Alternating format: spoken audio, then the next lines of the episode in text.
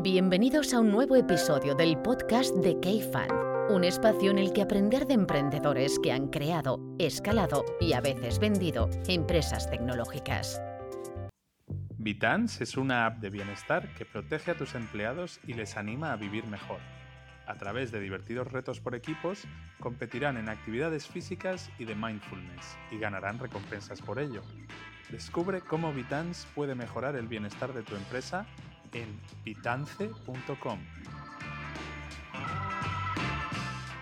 Buenos días a todos, estoy aquí con la RU. ¿Qué tal estás, la RU? Hola Jaime, ¿qué tal? Dos en el día, ¿eh? La primera vez que grabamos dos hoy. Sí, lo que pasa es que esto se publicará cuando tú quieras. Se así publicará que- separado por, por eso, una ¿no? semana. La gente, la pero gente no sabrá, la gente no sabrá eh, qué día se hizo. Que vayan y escuchen el anterior. Pero si cometemos cualquier fallo, que la gente nos, nos, nos disculpe. estamos cansados. Porque es el, el- llevamos un maratón, un binge, binge eh, podcasting. Eso. Tenemos hoy con nosotros a Pablo Hoffman de Site o Scraping Hub para los amigos. ¿Qué tal estás, Pablo? Muy bien, muy bien. ¿Y tú, Jaime? Muy bien. Oye, ¿qué es esto de Scraping Hub? O Site, no sé cómo llamarlo. Site bueno, es el sí, oficial ciertamente hoy en día, ¿no? eh, Site es el nombre que tiene la empresa desde hace un par de años y bueno, pero al final es, eh, es, es lo mismo. Y mucha gente nos conoce más por Scrappy, el proyecto open source, que, que por Skype o, o por Scraping Hub o Site. Eh, pero bueno, estamos trabajando en ello y ya Site se ha armado una buena, un buen branding en los últimos años. Eh, ¿De dónde surge todo esto? Uf, creo que me tengo que remontar un poco a... a- Remóntate, remóntate, tenemos me, tiempo. me remonto. Eh, año 2006 eh, me gradué de la, de la facultad, en la universidad, allá, y yo ya hacía... En- en en. Montevideo. Yo soy de, de- de Montevideo, Uruguay. Me vine para, para Madrid eh, hace cuatro años ya casi, en febrero del 2019, pero prácticamente que toda mi vida la viví, la viví allá. ¿Qué Y, estudiaste? Estudié en la universidad, eh, sí, eh, en realidad estudié electrónica, ingeniería en electrónica, porque mm, un poco dilemas de vida que ya sabía programar y quería un poco abrirme más la cabeza a cosas que se salieron un poco de mi, de mi zona de, de confort. Y bueno, empecé haciendo las dos carreras, pero luego trabajo, empecé a trabajar en el primer año de, de- de facultad, que allí no, no no es raro trabajar en paralelo a la universidad y por suerte tuve eh, bueno, la suerte de conseguir un trabajo en, en mi área y, y bueno, ya tuve que dejar una carrera porque no me daba la vida para hacer dos carreras y, y trabajar y terminé, terminé terminando electrónica y luego tuve una, in- una intención de terminar eh, computer science, eh, pero no me, el trabajo me consumía demasiado y realmente no, no es que me aportara mucho un título más. El título al final eh, te abre alguna puerta en ciertos mercados de, de trabajo, que alguna vez pensé eh, en irme a, a trabajar a Estados Unidos o a una empresa grande, una Google, ese estilo, pero, pero no, no, no por, por suerte no, no, no fue para ese lado la- al Mm. final de la historia. Entonces me, me recibí fines del 2006 y ya de hacía un, un tiempo ya tenía la semilla plantada de, de- de arrancar lo mío. Quería arrancar mi, mi propia empresa eh, y bueno, porque la empresa en la que trabajaba eh, había mucho ese espíritu emprendedor dentro de la misma empresa. Eh, eh, mi, mi- mi jefe en, en su momento eh, siempre promovía que cada uno tuviera sus pet, pet projects dentro de la empresa y que bueno, que tuvieran completo ownership de lo que estaban ha- haciendo. Entonces, eso, la, la progresión natural de eso era emprender eh, yo mismo. Y bueno, eh, buscando oportunidades, me surgió a, a junio de 2007 eh, la, la oportunidad de trabajar para una empresa del Reino Unido que se llamaba Maideco, que estaba eh, construida por la gente que había hecho Last Minute, que quizás Last Minute le suene, le suene mal, el- más el agregador este de, de viajes. Y, y bueno, la- los que habían trabajado en Last Minute eh, crearon Maideco y estaban buscando gente para el área de extracción de datos web, para hacer web, web scraping. Y yo unos años antes también en, 2000, en 2004 había armado en Uruguay un agregador de noticias de medios de prensa eh, que no, bueno, no existía nada similar y en ese momento los medios, los, los, los sitios de los medios de prensa eran bastante feos tecnológicamente y accesiblemente hablando. Eh, estamos hablando de páginas con flash y cosas muy, muy difíciles para, de, de consumir o tediosas. Entonces se me ocurrió hacer este sitio y lo monté y como un proyecto lateral, sin, sin ninguna eh, aspiraciones. eh, y ese proyecto se volvió bastante popular, eh, pero en su momento eh, sentí varias carencias que existían en el mundo de escribir una, una araña para extraer datos de la web. Eh, pero ahí quedó. Y luego, eh, por, gracias a ese proyecto, me encontraron, eh, me, me encontraron esta, esta gente del Reino Unido y me dijeron, eh, bueno, eh, a través de otros conocidos, se acercaron a mí para ver si podía, eh, eh, bueno, trabajar para, para ellos. para ellos. Y entonces ahí vi la oportunidad de no solamente trabajar yo para ellos, sino eh, emprender una, eh, armar un equipo, porque me querían también para armar un equipo. Entonces, digo, bueno, em- les empiezo a brindar los desarrolladores desde Uruguay, que es un, un negocio muy común allá empezar y hacer outsourcing de, de talento técnico. Y así empezamos en el 2000, junio de 2007, cuatro desarrolladores, eh, un amigo de facultad y, y dos más que había reclutado de la del- de, de Montevideo y empezamos a trabajarles. Eh, como siempre hay que tener un diferenciador en esto de, de- de las empresas, yo el diferenciador que, el diferenciador que encontré fue hacer Python. Nosotros hacemos un, un dev, shop, eh, dev shop exclusivo de Python. Y, y bueno, y ahí trabajando para esta em, empresa, eh, eh, que fue nuestro gran cliente por, por dos años. Eh, luego tuvimos otros clientes que se acercaron para desarrollos en Python de aplicaciones web y demás. Eh, fue que conocí a, el actual, a, a mi actual socio de, de Site, eh, que trabajaba en esa empresa como director de, de desarrollo. Y cuando yo entré a trabajar eh, en el área de, de- de scraping, en, en principio precisaban un un- unos colaboradores más, no era necesariamente para liderar el- el- el área ni nada, pero eh, eventualmente te- terminé liderando el área. Eh, me- me- esta persona había, eh, junto con otros desarrolladores, habían montado un mini código que tenía muy buena pinta eh, para, hacer, para automatizar varios procesos de la creación de arañas. Entonces, cuando lo vi, eh, me acordé de NotiU y del sitio de Noticias Uruguayas que había hecho y dije, pucha, esto, esto si lo hubiera tenido yo hace, hace 3, 4 años, me hubiera facilitado mucho la vida. Y entonces... Eh, para ese entonces también estaba muy motivado por open source, eh, estaba muy involucrado, soñaba con tener mi proyecto open source algún día. Y bueno, y lo propuse, dije, bueno, ¿por qué no, no, no, no hacer open source parte de este código y facilitar la vida a otras personas que están en, en- en- mi situación? Y bueno, se lo propuse a, a- a esta persona, a Shane, luego Shane lo llevó al CTO y lo llevaron al board de la, de la empresa que dio la aprobación y, y bueno, se aprobó la, la- la- el, hecho de, de hacer open source parte del, código de, extracción de datos de, de Mydeco. Y eso para mí fue una motivación brutal eh, porque bueno, me abrió las alas para poder hacer algo, algo que lo creía mucho más grande que todo lo que había hecho hasta, hasta el momento. Y ese fue el puntapié, un puntapié inicial de, de cómo comenzó todo esto aproximadamente 15 años eh, atrás. Y esto es Scrappy, ¿no? Lo que Eso es. Scrappy. El nombre Scrappy fue bastante inmediato porque es una mezcla de scraping está con bien, Python. Eh, no hubo que pensar demasiado. Eso, yo soy fan de los nombres que salen así, eh, sin pensarlo mucho. Y, y bueno, luego lo que siguió ahí fueron muchos meses trabajando eh, incansablemente, 12, 13, 14 horas por día, fuera del trabajo que yo hacía como eh, mana- manager de la empresa esta, Insofia era el nombre de la empresa, eh, eh, trabajando para mm, ter- terminar de pulir Scrappy para que pueda ser open sourceado y abierto, que recién a fines de, no, principios de 2008, por ahí por marzo, hicimos, liberamos eh, la primera versión, el primer release candidate de la versión open source de, de Scrappy. Eh, le hemos de haber metido, eh, no sé, mm, 500, no sé, 200 horas, no, no, no, pero lo que sí recuerdo es que es, es de, los, de las veces que trabajé más y de las veces que disfruté más trabajando en mi, en mi carrera profesional, porque sentía que estaba creando algo que iba a generar mucho valor y mucho impacto a futuro. No tenía claro si eso iba a redituar económicamente o si iba a transformarse en una empresa o en un negocio, pero sí eh, sabía que muchas, muchas personas y desarrolladores estaban ahí afuera con los mismos problemas que nosotros teníamos y generar algo que automatizara su trabajo y lo hiciera más, más agradable, me, bueno, me llenaba de motivación. Y bueno, eso fueron eh, como nueve meses hasta que Scrappy vio la luz, que se puede pronunciar Scrappy o Scrapy. Son las dos pronunciaciones eh, eh, acepta- aceptables. Depende Eh, de lo, que- lo que quieras cobrar, ¿no? eh, Si quieres cobrar más, es scraping. eh, claro, para 20% clientes anglosajones exacto. eh, es Scrapy. 20% más, exacto.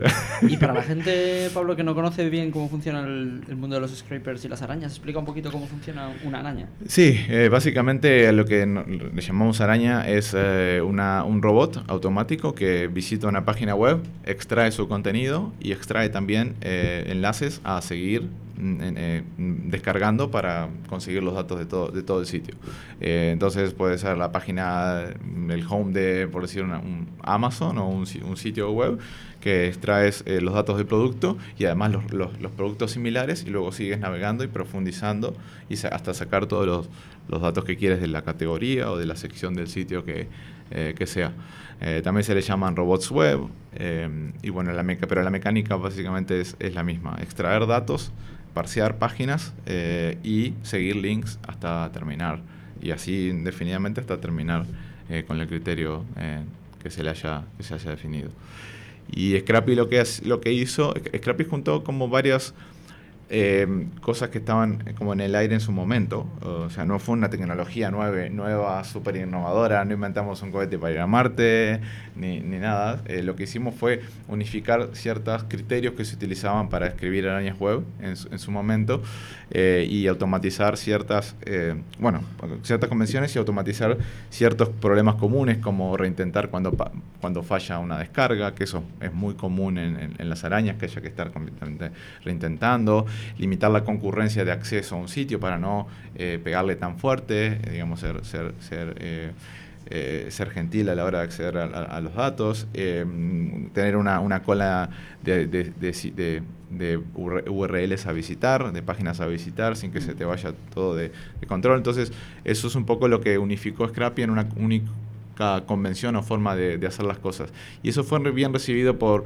por una comunidad de desarrolladores que en su momento estaba bastante fragmentada dentro de lo que es el mundo de la, de la extracción de datos webs, que habían varias librerías, pero no se terminaban de consolidar eh, y todavía no habían llegado a consolidarse tampoco eh, las, las herramientas que hoy en día conocemos de, Machine Learning, las herramientas fuertes de ese lado. Y, bueno, en- eh, como que Sc- Scrappy tuvo la suerte de en- entrar en un momento y dentro de un ecosistema que luego impulsó mucho, que fue Python, eh, se volvió el, lenguaje de facto para, para Machine Learning y Data Science, y Data, y, data Science se, alimenta mucho de, de datos de- de la web. Entonces, eh, fue un entorno natu- donde creció naturalmente eh, mucho. Y la Sí. historia vuestra es, es singular por muchos aspectos, ¿no? Yo, yo que la he seguido de cerca porque soy usuario ¿no? de Scrappy. y-. Yo, yo de Scrappy, no- sabía- no- nunca pagué, nunca pagué por, eh, ¿no? de, de open source y, y demás. Oye, y aprovecho para darte las gracias ¿no? por todo el trabajo Por favor. que has ahorrado Sí, a una generación de, ¿no? de gente eh, obteniendo datos de manera estructurada de Internet. Pero vosotros, oye, yo cuando os conocí me llamó mucho la atención que erais remoto. Ahora, ahora no, ¿no? Ahora, ahora seríais una empresa más, ¿no? Pero, pero fuisteis, para mí, yo creo que la primera empresa, y de hecho me, me- me costó bastante entender el concepto. Cuando conocí a un empleado de, de Scraping Hub me decía, no, no, no, no tenemos oficina, ¿no? Yo vivo en... ¿cómo, cómo, ¿Cómo es eso posible? Sí, bueno, eso fue nuestro gran caballito. Eso y Scrappy, el ecosistema de Scrappy y Open fueron nuestros dos grandes caballitos de batalla para contratar talento contra empresas tecnológicas que, que tenían salarios que no podíamos eh, afrontar. Eh, ¿Cómo surgió? Realmente no fue... Fue lo- la progresión natural de, cómo se dieron las cosas, porque cuando yo tenía esta otra empresa, trabajamos ya para el exterior, para este cliente en el Reino Unido. Entonces ya éramos efectivamente trabajando remotamente. Y, luego eh, la persona, mi socio, de hecho, eh, eh, vivía en Japón en ese entonces, a 12 horas de distancia de donde, de donde estaba yo, o sea, más diferencia horaria, más lejos remotamente no podía estar. Y, y bueno, igualmente el trabajo se daba, se daba porque encontramos eh, los momentos adecuados para trabajar, los momentos adecuados para, para comunicarnos, intercambiar ideas y, y- y simplemente surgía, bueno, surgía, surgía como na- na- natural. Eh, al menos desarrolladores y gente técnica, como que a veces hasta les molesta un poco estar en una oficina donde pueden ser- verse interrumpidos eh, en cualquier momento. Para un trabajo creativo, un, trata- un trabajo así de, de- de- que necesita de mucho esfuerzo mental, eh, el trabajo remoto agre- agrega, más allá de todas las ventajas que sabemos de horarios flexibles, de poder, de, bueno, de evitarte todo el tiempo de, de conmutar y, y demás. Eh, pero en el caso de, de, de Site y Scraping Hub, eh, cuando lo arrancamos, eh, mi socio estaba eh, a 12 horas de distancia. Bueno, arrancamos, cuando, cuando arrancamos puntualmente, se, vino tres meses a Uruguay a, un poco a organizar la cosa, a hacer el brainstorming in- inicial y luego ya se mudó para, para Irlanda. Y en los primeros eh, cinco años de, de vida, de la empresa, mm, creo que lo he visto dos o tres veces presencialmente. El resto ocurrió todo remoto. la comunidad de Scrappy se manejaba remota. Contratábamos a la gente de forma eh, remota totalmente. Le encontrábamos a la gente trabajando en Scrappy, aportando código y demás. Y eso era nuestra principal fuente de talento. Eh, además de la empresa que yo tenía antes, eh, que fue aportando desarrolladores e ingenieros a, medida que nos íbamos enfocando más en Scraping Hub y menos en el desarrollo genérico de Python que tenía que tenía antes. Pero sí, incluso en 2015, que posiblemente sea cuando eh, te topaste con nosotros, tuvimos un, eh, la primera juntada grande de la empresa en, en, Euro, en EuroPython, que fue en Bilbao, eh, y ese creo que fue hasta ahora el evento que más repercutió en contrataciones, porque ahí justo se dio que había mucha gente interesada en el mundillo de, de scraping y bueno, teníamos un par de españoles que que nos reclutaba, que, nos, que eran buenos reclutadores. Eh, ahí éramos la empresa remota más grande del mundo, eh, completamente distribuida, o sea que no teníamos oficinas, que no nos identificamos con una oficina eh, en, ninguna parte. Luego ya vinieron los GitLab y las otras empresas. Automatic. ya era más grande que nosotros, pero era en Estados Unidos, era basada en Estados Unidos. Entonces nosotros nos sacábamos la etiqueta, la tarjeta de, la empresa europea, este, fue, sí, más grande del mundo. Y bueno, eh, realmente nosotros eh, al ser este, hacer, creo que en ese momento también éramos como un no, seríamos casi 100, estamos superando las 100 personas en 2015.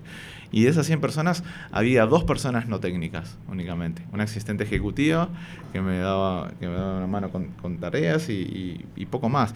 Eh, entonces éramos todos desarrolladores no había eh, los managers eran eran desarrolladores convertidos en managers eh, o, project managers muy muy técnicos entonces como que todos entendían la forma de trabajar de forma síncrona de forma remota y con, canales de chat todo esto antes de que existiera Slack pero antes de usar Slack nosotros teníamos HipChat, una herramienta que, dejó de usarse, y antes de eso eh, una herramienta llamada D, que era una herramienta eh, que la open source que la hosteaba tú mismo, pero básicamente te daba lo que hoy te da, te da Slack.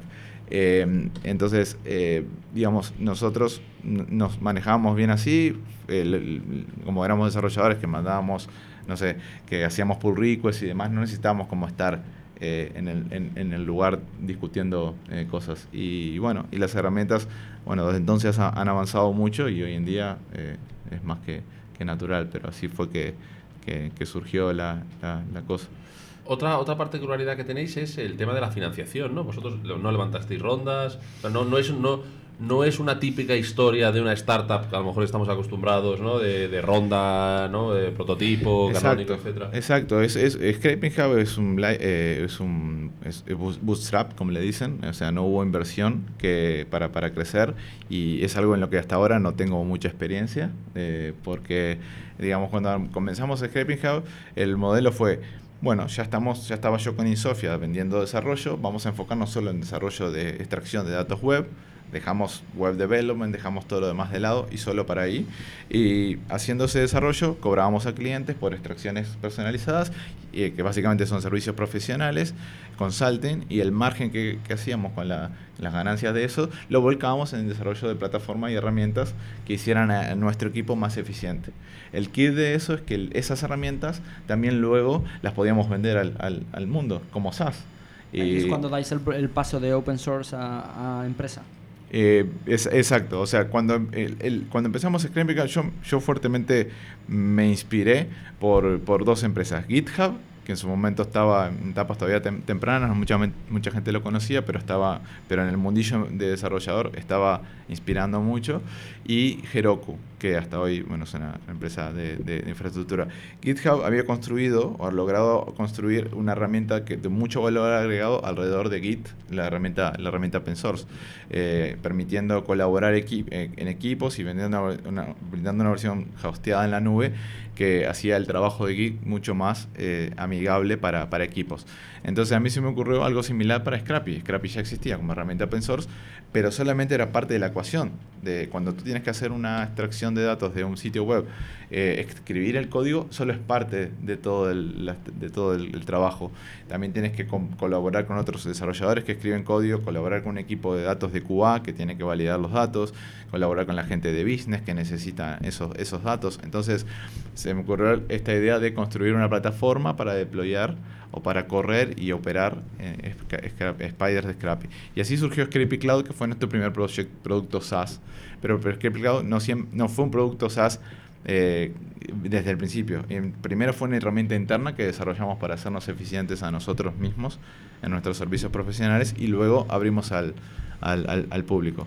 Y luego vino una herramienta llamada Crawlera, que era un, un, rotación un rotador de IPs. En su momento se utilizaban proxies porque los sistemas anti-bot eh, básicamente te bloqueaban IPs puntuales. Ahora son mucho más sofisticados con Machine Learning y demás, pero en su momento básicamente era, si, si te veían muchas peticiones venir de una misma IP, te la bloqueaban y esa IP quedaba en lista negra y, no te, y, te rechazaba futuras peticiones. Entonces, este producto Crawlera lo que hacía era hacer un proxy, pero un proxy inteligente que detectaba si te, si te bloqueaban una IP y luego esa IP la, la ponía como en cuarentena y no la volvía a utilizar eh, y luego de un tiempo la volvía a intentar, pero dejado pasar unas horas, la volvía a intentar para ver si, si ya había sido limpiada. Y toda esta lógica ocurría eh, under the hood, digamos, eh, sin que el cliente tuviera que, que preocuparse de, de, hacerla, porque en su momento lo que, lo que hacían los desarrolladores era tener que implementar toda esa lógica en su propio Spider de Scrappy o en middlewares de esa detección y blacklisted y, y demás. Entonces nosotros llevamos eso a una API en la cual el, eh, sea Scrappy sea otro, otra araña, se conectaban con nuestro proxy crawlera, ese proxy mágico, y ya no necesitaban hacer más nada. Entonces, ese fue el segundo producto SaaS que lanzamos allá por el 2013, que eh, Scrappy Cloud fue 2012, eh, 2013 Crawlera, y bueno, empezó, empezó a crecer eh, que Crawlera terminó creciendo mucho más porque el, el, mercado objetivo de Crawlera era mucho más grande, era básicamente cualquiera haciendo extracción de datos web. Mientras y, que y como decías al principio, eh, esto todo hasta ahora desarrolladores vendiendo a desarrolladores, ¿no? Exactamente. Como hasta por el año 2015 fue eso, la gente técnica de ventas, que fue todo siempre inside sales, eh, nunca tuvimos gente en los lugares eh, donde estaban nuestros clientes. Y que eran sobre todo deals enterprise, o sea, de ACVs altos, era más bottoms up. Era, no, eran clientes de, estamos hablando de mil a, de mil a diez mil al, mes, lo más, lo más típico de, recurrente, sí. Eh, y luego, bueno, Crawlera empezó a, posicionarse como el primer producto SaaS que empezamos a vender a, nivel enterprise. Eh, y siempre nosotros eh, utilizamos las dos ventas, la venta self-service de SaaS, donde los clientes pueden llegar a la página y, empezar a utilizar los, los, productos. Estamos hablando de productos que rondan entre los 9 dólares al mes hasta unos 350 en el top end self-service. Y luego ya hablar con ventas. Pero en ese momento, el ventas era. Yo hice ventas un montón de tiempo. Eran muchos de los desarrolladores que se les daba mejor hablar con clientes y, vender nuestras soluciones terminaron eh, creando las primeras versiones de nuestro equipo de ventas. y, eso yo siempre atribuyo que fue una de las grandes eh, cosas que al principio, porque en ese momento eh, nosotros vendíamos a desarrolladores y a gente técnica también. Y esa gente poder hablar el mismo idioma y entenderse bien con alguien de ventas fue crucial para cerrar un montón de, negocios. Em, y, bueno, lo que claro, ese modelo no escaló para siempre, eh, lógicamente. Y, bueno, luego eh, con el tiempo nos, terminamos eh, reestructurando un poco. Pero hasta el 2015 la empresa fue creciendo año a año de forma muy fuerte y muy sostenida. Triplicábamos el revenue, duplicábamos el tamaño del equipo. Fines del 2012 éramos 20, fines del 2013 40, fines del 2014 14 éramos 80, un crecimiento exponencial. Y, fin, y bueno, 2015 ahí fue que como que tocamos un poco de techo porque, claro, eso imagínate, creciendo orgánicamente, eh, descontrolado, empezamos a tener los primeros problemas eh, serios de, crecimiento que no nos dimos cuenta recién hasta el, hasta el año siguiente, hasta el 2016, cuando, bueno, sí se nos, se nos salió de las manos y, bueno, tuvimos problemas de quedarnos sin dinero en el banco, tuvimos que ir a buscar préstamos y, bueno, y reestructurar un poco la, el chiringuito, digamos, para que para poder seguir creciendo. Buscar Eh, préstamos, pero inversión nunca, nunca nos- os lo llegasteis a plantear. ¿no? eh, Cuando- inversión, recién ahora, en el año 12 de la empresa, estamos eh, yendo a, pensando en levantar capital para porque tenemos más claro dónde lo dónde utilizaríamos. llevarlo, ¿no? ¿Y no crees, porque es una duda que... vuestro caso yo lo, lo equiparo a, a sectores como por ejemplo el de ticketing de segunda mano, ¿no? Sectores eh, que a lo mejor nunca te invitan a dar una charla al evento de emprendedores de la... Porque, porque son negocios que, que- que tienen a lo mejor un poco de estigma, pero que yo Sí. siempre digo que son negocios muy aburridos porque solo ganan dinero, ¿no? Son como, como los delanteros argentinos, ¿no? Que, ¿no? que son muy aburridos, que solo meten goles, ¿no? Eh, ver- versus otro tipo de delanteros que a lo mejor son más, Claro. más floridos, pero luego sí, sí, sí. eh, ¿no? tienen un... eh, en esto del emprendimiento también hay, hay mucho... ¿no? Eh, Este es un sector, ya te digo, ¿no? que os va de cine, pero que siempre ha tenido a lo mejor cierto estigma, ¿no? El scraping puede ser utilizado para el bien o para estructurar información no estructurada, pero también ha habido muchos actores que a lo mejor lo han hecho de una manera menos, eh, ¿no? Eh, un poco más maliciosa. ¿Crees que esa, crees que haberos dedicado al scraping es, es lo que ha hecho que no hayáis levantado rondas o que hayáis tenido un desarrollo como compañía menos, menos canónico que a lo mejor cuatro chavales con un MBA de una escuela de negocios que hacen una app para meditar, ¿no? Eh, y que es como ¿no? el, camino canónico del emprendimiento actual digital. Bueno, eh, yo creo que sí, si nos hubiéramos planteado seriamente ir a levantar inversión desde un principio o desde etapas tempranas de la empresa, eh, eso nos hubiéramos topado con ese problema, ¿sí? Porque hay, como tú dices, un estigma importante alrededor de scraping, se ve como hay muchos actores malos, lo que se llama black hat scraping, que nosotros eh, siempre hemos eh, invertido un montón de esfuerzo en, luchar contra eso, en, luchar, en, en tener nuestras medidas de validación de clientes para asegurarnos que los clientes nuestros están haciendo las cosas, las cosas bien. Por supuesto que servicios, nuestros servicios profesionales hacer siempre las cosas de la forma más clara posible, eh, porque además queríamos construir siempre un negocio que fuera rentable y compliant y, escalable a- a futuro. Y si haces ese tipo de cosas, una vez que te va muy bien, alguien te va a caer y te va a arruinar la, la- fiesta. Pero, dicho todo esto, eh, no creo que haya sido, no fue sinceramente la, razón principal. La razón principal es que no, o sea, no, yo lo achaco un poco a falta de experiencia. Sí, realmente, eh, casi que fue mi primera empresa y la primera empresa de mi socio. Los dos tuvimos ex- experiencias anteriores de- de arrancar empresas que no prosperaron demasiado, pero una empresa que, que realmente, que- como empresa que creció, era nuestra primera empresa y no teníamos experiencia de ir a levantar capital. Entonces, ir a levantar capital conlleva mucha responsabilidad, mucho trabajo, por supuesto, también, pero luego una vez que tienes el capital, tienes que responder a alguien de cómo lo estás utilizando. Y ahí, y ahí se te... Lo contrario, y ahí pero- se- bueno, y ahí se te termina un poco el- este sueño, este paraíso, esta, esta luna de miel de, de tu propia empresa, de llevarla para donde tú quieres y demás. Y había mucho, pero mucho interés en mantener el control de nuestro propio destino con, con- con mi socio. Y eso, eso sumado a que siempre fuimos rentables desde un principio, salvo este tropezón que tuvimos en el 2016, que por suerte en, un, en el curso de un año lo, lo corregimos rápido, eh, siempre fuimos rentables, entonces realmente el capital no lo necesitábamos. Eh, eh, ¿Podíamos haber crecido más rápido con capital? Sí, seguramente, eh, seguramente, pero preferíamos algo controlable, sostenible, eh, a, algo que nos, que nos forzara a apurarnos y cometer cometer más, más errores. Eh, y Site podían perfectamente y pueden perfectamente eh, cumplir el rol de un lifestyle business, como le llaman, ¿no? de estas eh, hockey stick growth companies que están destinadas a crecer o morir. No, perfectamente. Y de hecho hay, hay muchas empresas que tienen bastantes años en el área de scraping, porque scraping lo que tiene es que tiene un mercado muy amplio, en pleno crecimiento, lento pero seguro. Siempre va a haber eh, gente interesada en datos de la, en datos de la web. Y es un, es un, es un área en la que rápidamente te puedes, eh, puedes comenzar a hacer dinero. Simplemente necesitas un, alguien que sepa desarrollar y extraer datos de la web y empezar a, empezar a facturar.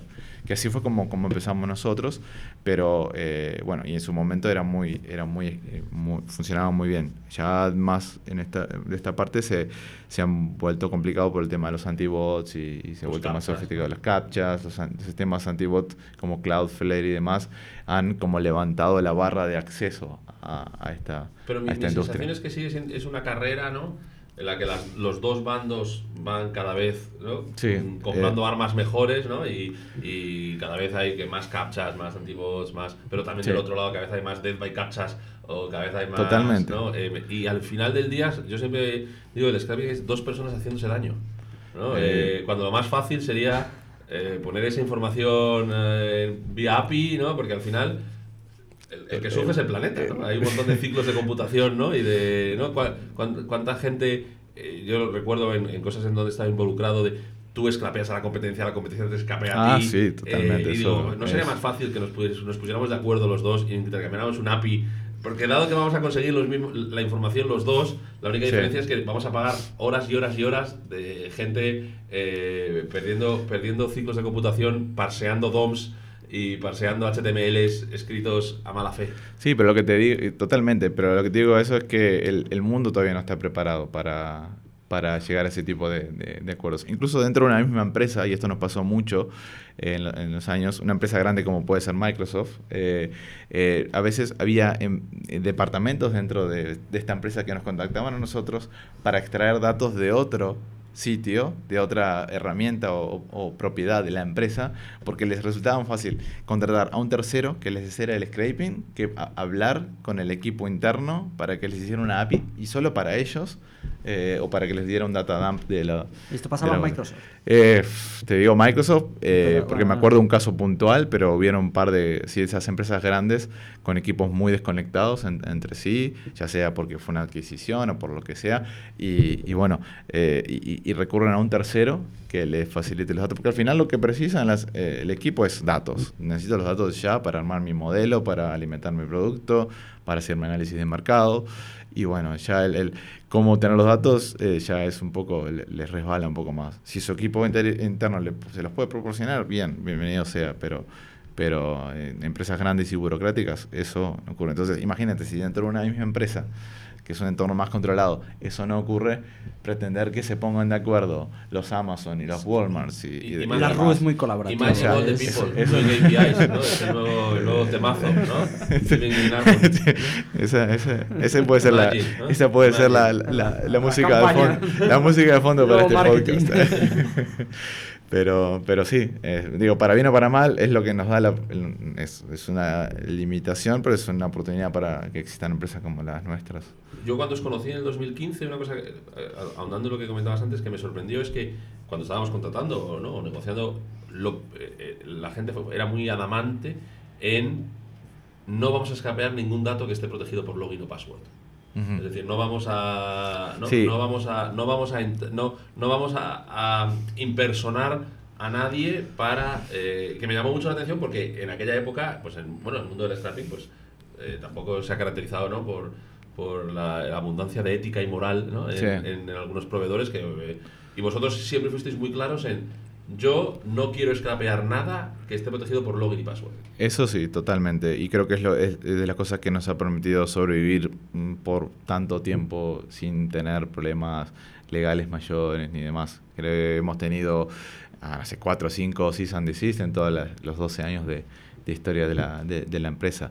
Lo teníamos muy claro desde el principio, ni, ni mi socio ni yo somos personas que les guste la parte legal. Imagínate ir, eh, ir a un juicio, esas cosas nos generan mucha mucho cortisol, mucho, mucho, mucho, mucho dolor de cabeza y no, no queríamos meternos para nada en ese lado, pero además la parte, la parte ética es de, es de suma eh, prima totalmente. O sea, los datos, y por suerte hay mucho negocio con los datos públicos eh, que nos permiten, digamos, lle- llevar adelante eh, la empresa sin tener que meterse en ninguna de esas, de esas cosas. Además, es principalmente, creo yo, por esos actores que existen los sistemas antibots, eh, que, bueno, tienen invertidos eh, millones y millones de, dinero de venture capital, eh, como en empresas como te digo Cloudflare o Datadome, eh, contra bueno, un equipo de data scientists que puede tener site, que son 10, 15 data scientists, es como un David y Goliat.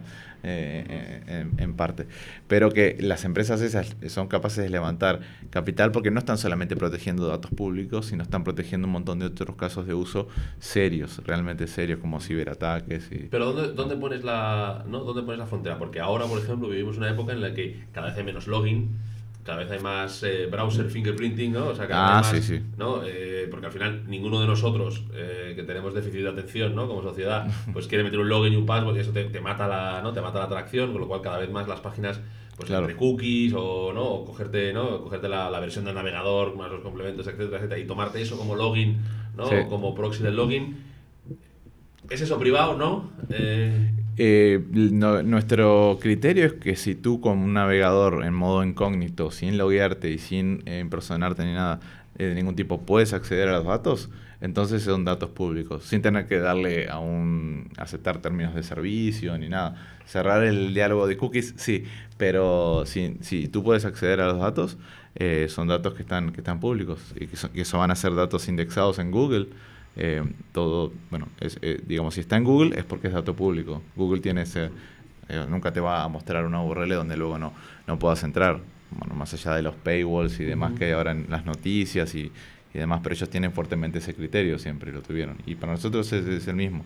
Y un poco lo que les decimos a los clientes y lo, el cuento, eh, digamos, aspiracional es que que queremos ser, eh, queremos democratizar lo que hace Google. Google, eh, su misión es estructurar los datos de, de Internet, los datos eh, públicos de Internet. Y para nosotros es la misma misión, es una misión muy similar, pero de forma democratizada, para que todo el mundo tenga acceso a las herramientas que, que Google tiene acceso internamente.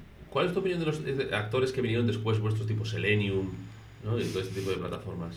Sí, Selenium que siempre fue un poco más enfocada a testing, eh, y como siempre fue como eh, fue como un segundo segundo eh, ciudadano digamos eh, a, a, a, esto. Pero obviamente que la web se ha convertido mucho más reactiva se utiliza más JavaScript y, y lo que es Scrappy y es extracción pura de HTML se ha quedado eh, se ha quedado atrás. Hay muchos sitios que directamente eh, tienes que utilizar herramientas eh, como Selenium o Puppeteer o Playwright, que son las herramientas más populares hoy, hoy en día. Y creo yo que bueno, Puppeteer ya ha superado bastante para scraping la popularidad con respecto a Selenium. Y, y, el mundo está, está yendo para ahí y hoy en día un proyecto de scraping típico puedes tener que, dependiendo de los sitios en cuestión, un, que un 20% o 30% lo tengas que hacer con una herramienta de, de, de como estas, porque si no eh, se, te, se te puede volver muy complejo el, el, código. O sea, todo lo que Scrappy te soluciona, al final tener que reproducir todas las peticiones internas se puede volver un, un, un dolor de cabeza y es mejor directamente utilizar eh, un, un, headless browser. Eh, un poco relacionado con todo esto es, es a lo que estamos, en lo que estamos trabajando eh, ahora en los productos que estamos lanzando este año y el año que viene. ¿Se viene eh, Headless Scrappy?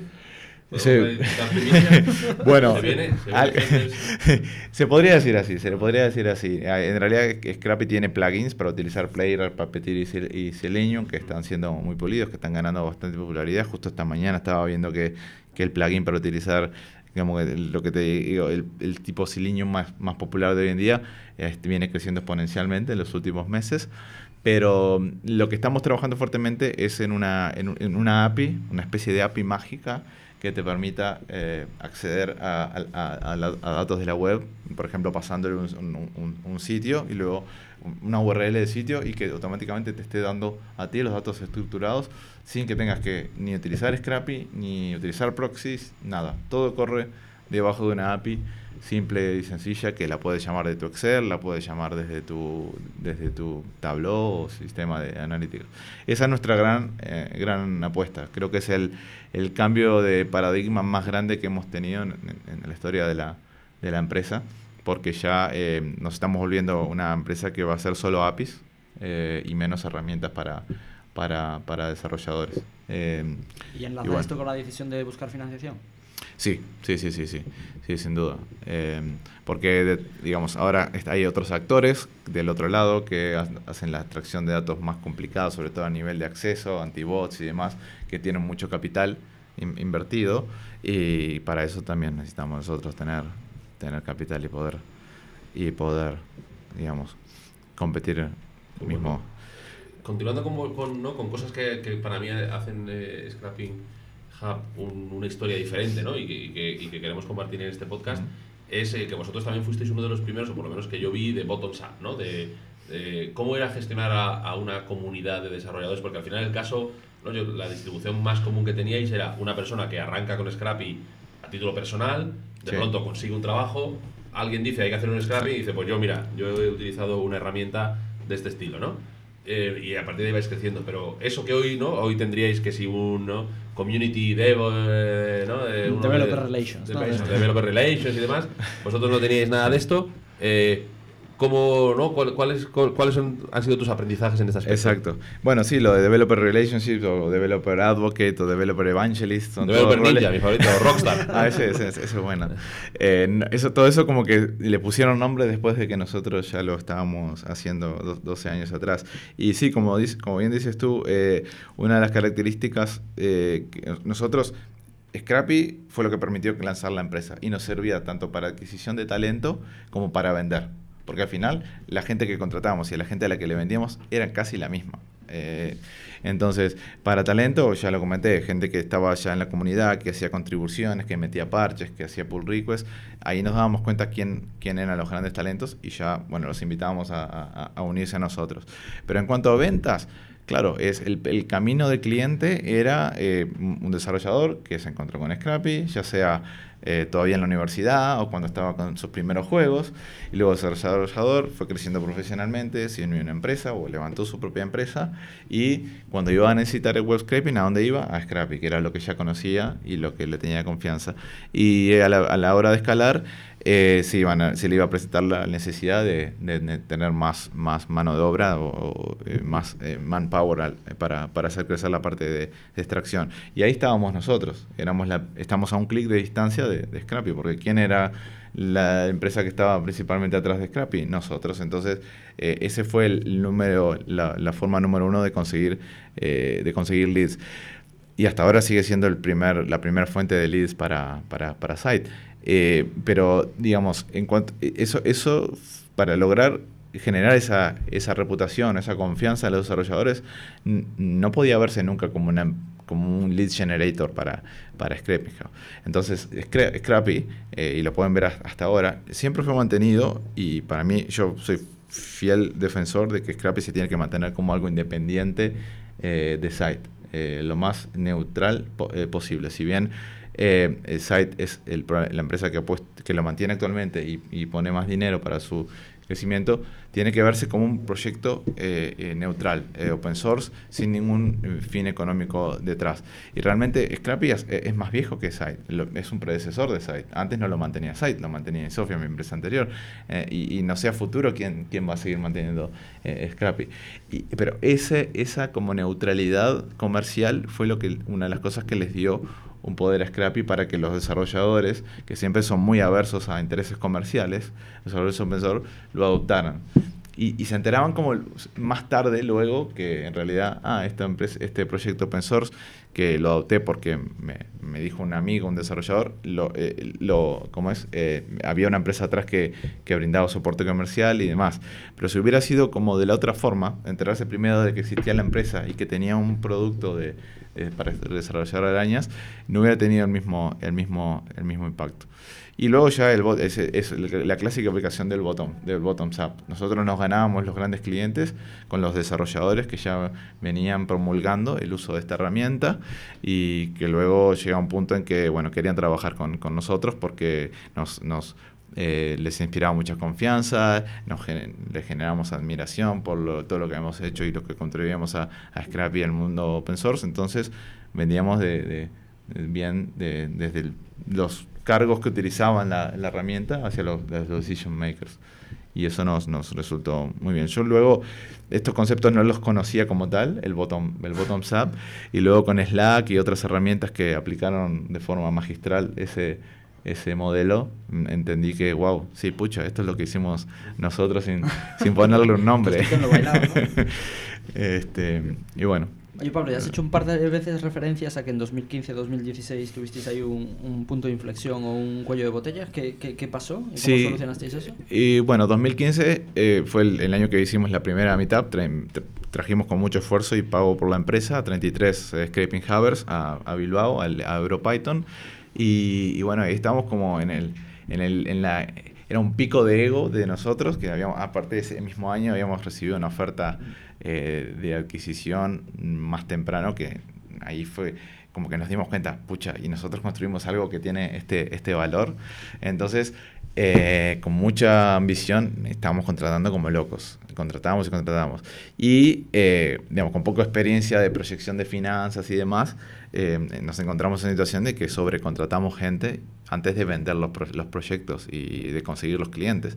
Entonces, esa sobrecontratación se nos, se nos, se nos puso a tiro en el 2016 y con un par de meses de, de, de- de notice eh, nos dimos cuenta que nos estábamos quedando sin, sin dinero en el banco.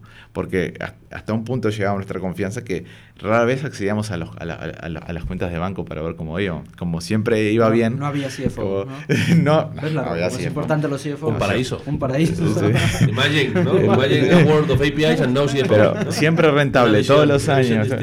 Y, y- y bueno, como que ya asumimos que plata en el banco iba a haber, bueno, y demás. Y bueno, y la realidad nos, nos pegó un par de bofetadas. Ajustar, ajustar plantilla Tuvimos que dejar ir sie- 17 Scraping Havers. De 33. De, no, no, no, éramos 100. 33 Ah, fueron los que 33 pudimos fueron los que traer a. Bilbao. Ok. Eh, de 100 tuvimos que dejar de ir 17, que igual es un porcentaje bastante, bastante alto.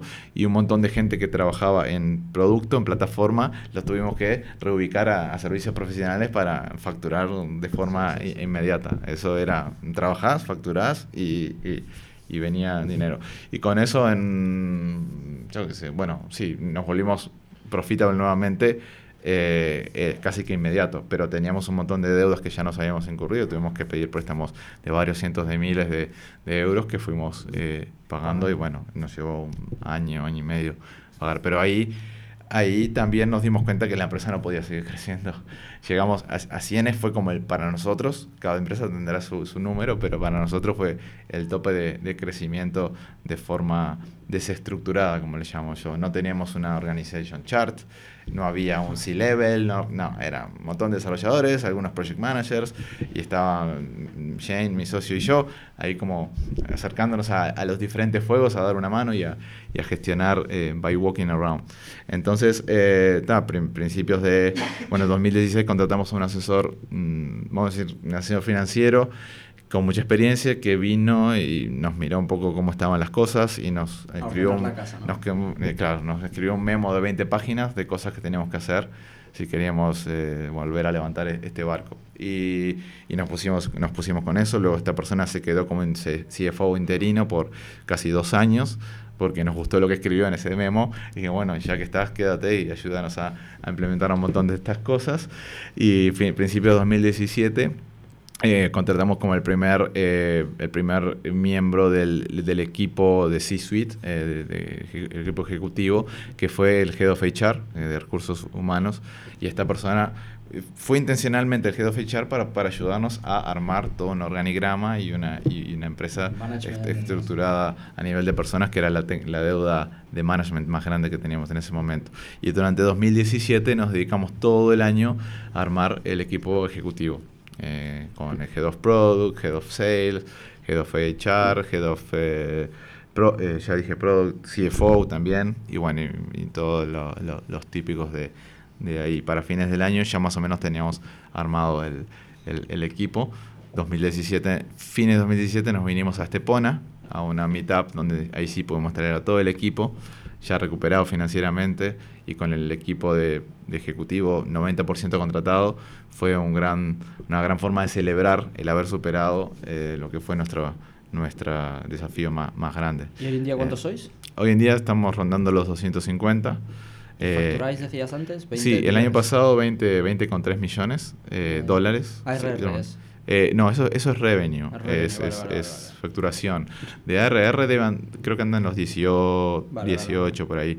La empresa aún es eh, aún tiene más de facturación de consulting y de servicios de lo que a mí me gustaría. eh, y estamos Sí, ¿se puede trabajando. saber? Más o menos en Y más, más o menos un- es un 60-40 o 65-35.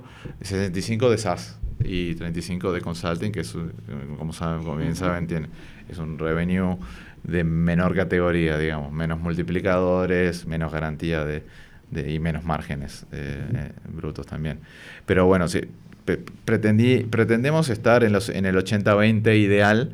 eh, bueno, en, un par de años con el lanzamiento de la API esta y, y bueno, y, y el, el- el menos vamos en esa trayectoria, pero mucho más lento que quizás con dinero externo eh, podríamos. Oye, Pero- Pablo, antes de las preguntas habituales, eh, que no te las hemos dicho, pero te las decimos ahora en directo. Bueno. ¿Y te- tensión y relación con el M&A? ¿Has mencionado lo de la oferta? Entiendo que con este, os- estos revenues Ah, bueno, bootstrap sí, habréis tenido momento- oportunidades de vender, pero no lo habéis Uf, hecho. sí, hemos hablado con VCs un montón. En las primeras conversaciones fueron en 2014. No, no digo con VCs, digo con M&A para vender el 100% de la empresa. Eh, ¿Tú dices recientemente o en la historia No, de sí, la en general. en los últimos años. Realmente nunca se, o sea, eh, tan- no tanto mi socio como yo queríamos, eh, creíamos en la visión de la empresa y creemos en la visión de la empresa. No teníamos un exit así completo en, en- en- en vista. Eh, ha pasado, han pasado muchos años y yo act- actualmente ya no estoy tan involucrado. La empresa se maneja sola, está mi socio como CEO y, yo estoy menos involucrado en el, mucho menos involucrado en el día a día. Pero de vender la empresa e- es un hijo, o sea, nosotros hasta ahora lo consideramos como un hijo y, y que, que otro se encargue de él nos parece casi una, una, una herejía. No, no lo, por ese lado no, no nunca pensamos un, un exit de, de adquisición. Pero eh, siempre te tientan. Te, llega una oferta y nos han llegado varias en estos años que te, dan para, para pensar. Igualmente, en el 2014, que, no, 2015 creo que fue la primera, esta que te digo que nos, nos hizo un boost de ego, eh, eh, todo bien, eran un montón de, de millones en su momento, pero que realmente si hubiéramos pro- progresado, hubiera, hubiera hecho aguas por todos lados porque la empresa la teníamos muy mal, muy mal manejada, éramos muy amateurs, eh, teníamos gente sin contrato, teníamos un lío de propiedad intelectual por todos lados. Entonces, hoy en día no, hoy en día eso no pasa, la empresa está sumamente eh, prolija a nivel de cuentas, a nivel de todo, y hoy en día podríamos considerarnos si quisiéramos formalmente. De hecho, vamos a levantar capital eh, con, ese, con, ese, con ese objetivo. Y, y bueno, eso, digamos, pero siempre venía con el mismo versito, digamos. La empresa era rentable, la empresa venía creciendo. Nosotros venimos y te damos capital para que sigas haciendo lo mismo que seguís haciendo, pero más, eh, más rápido. Pero al final, el, ningún capital llega sin condiciones, ¿no? Entonces, eso te lo dicen un poco para engancharte y, y luego, bueno, pasa lo que pasa. Pero bueno, recién Excepto la RU, la RU es un VC ético y moral. Siempre. Siempre. Bien. Con la bien. verdad por delante. Así me va. Bueno, tenemos que hablar entonces. Oye, Pablo, las preguntas habituales. Recomiéndanos un libro o algún tipo de contenido que puede estar o no relacionado con startups y demás. Y recomiéndanos alguna persona para venir al podcast que no haya venido todavía. De hecho, a ti, bueno, ya llevábamos un tiempo hablando, pero fue Sí. Iván de Prado de FreePick Ah, quien mira. nos dijo que tenías que, que venir y ahí fue cuando volvimos a contactar. Bueno, este, a ver, de, de- de libros, eh, he estado, me he estado quedando atrás con, con- con lectura, es una de las cosas que, que quiero hacer, hacer más, pero a mí, voy a, voy a mencionarte capaz dos. Eh, Traction, por ejemplo, es uno muy, eh, muy bueno para manejar empresas en crecimiento, que lo hemos estado aplicando en Site y con muy buenos, con muy buenos resultados. Y luego, eh, el- recientemente leí este de, del fundador de Angel List, eh, de Naval, eh, que... que- Almanac. el- de, de Almanac of Naval, Naval, que me, me- me pegó bastante fuerte por la etapa en la vida que, que estoy y lo recomiendo fuertemente para emprendedores o, o former emprendedores, eh, está bien. Y para venir al podcast tiene que ser alguien de, de aquí o No, de, no, bueno, no, no. de- de- Somos cualquier lado. internacionales desde el primer momento. Bueno. Como las startups. Walter ha venido. Walter ha venido, sí, ah, sí. Walter ha bueno, venido. entonces Walter no, no, no va a poder ser. Eh, bueno, no sé, el- el- a mí, por ejemplo, no sé, Javier de la Torre y ese tipo Javier de la gente. Torre no ha estado, ¿ves? Eh, ese, eh, he hablado poco con él, pero siempre es un emprendedor que me, que me, que me ha parecido genial.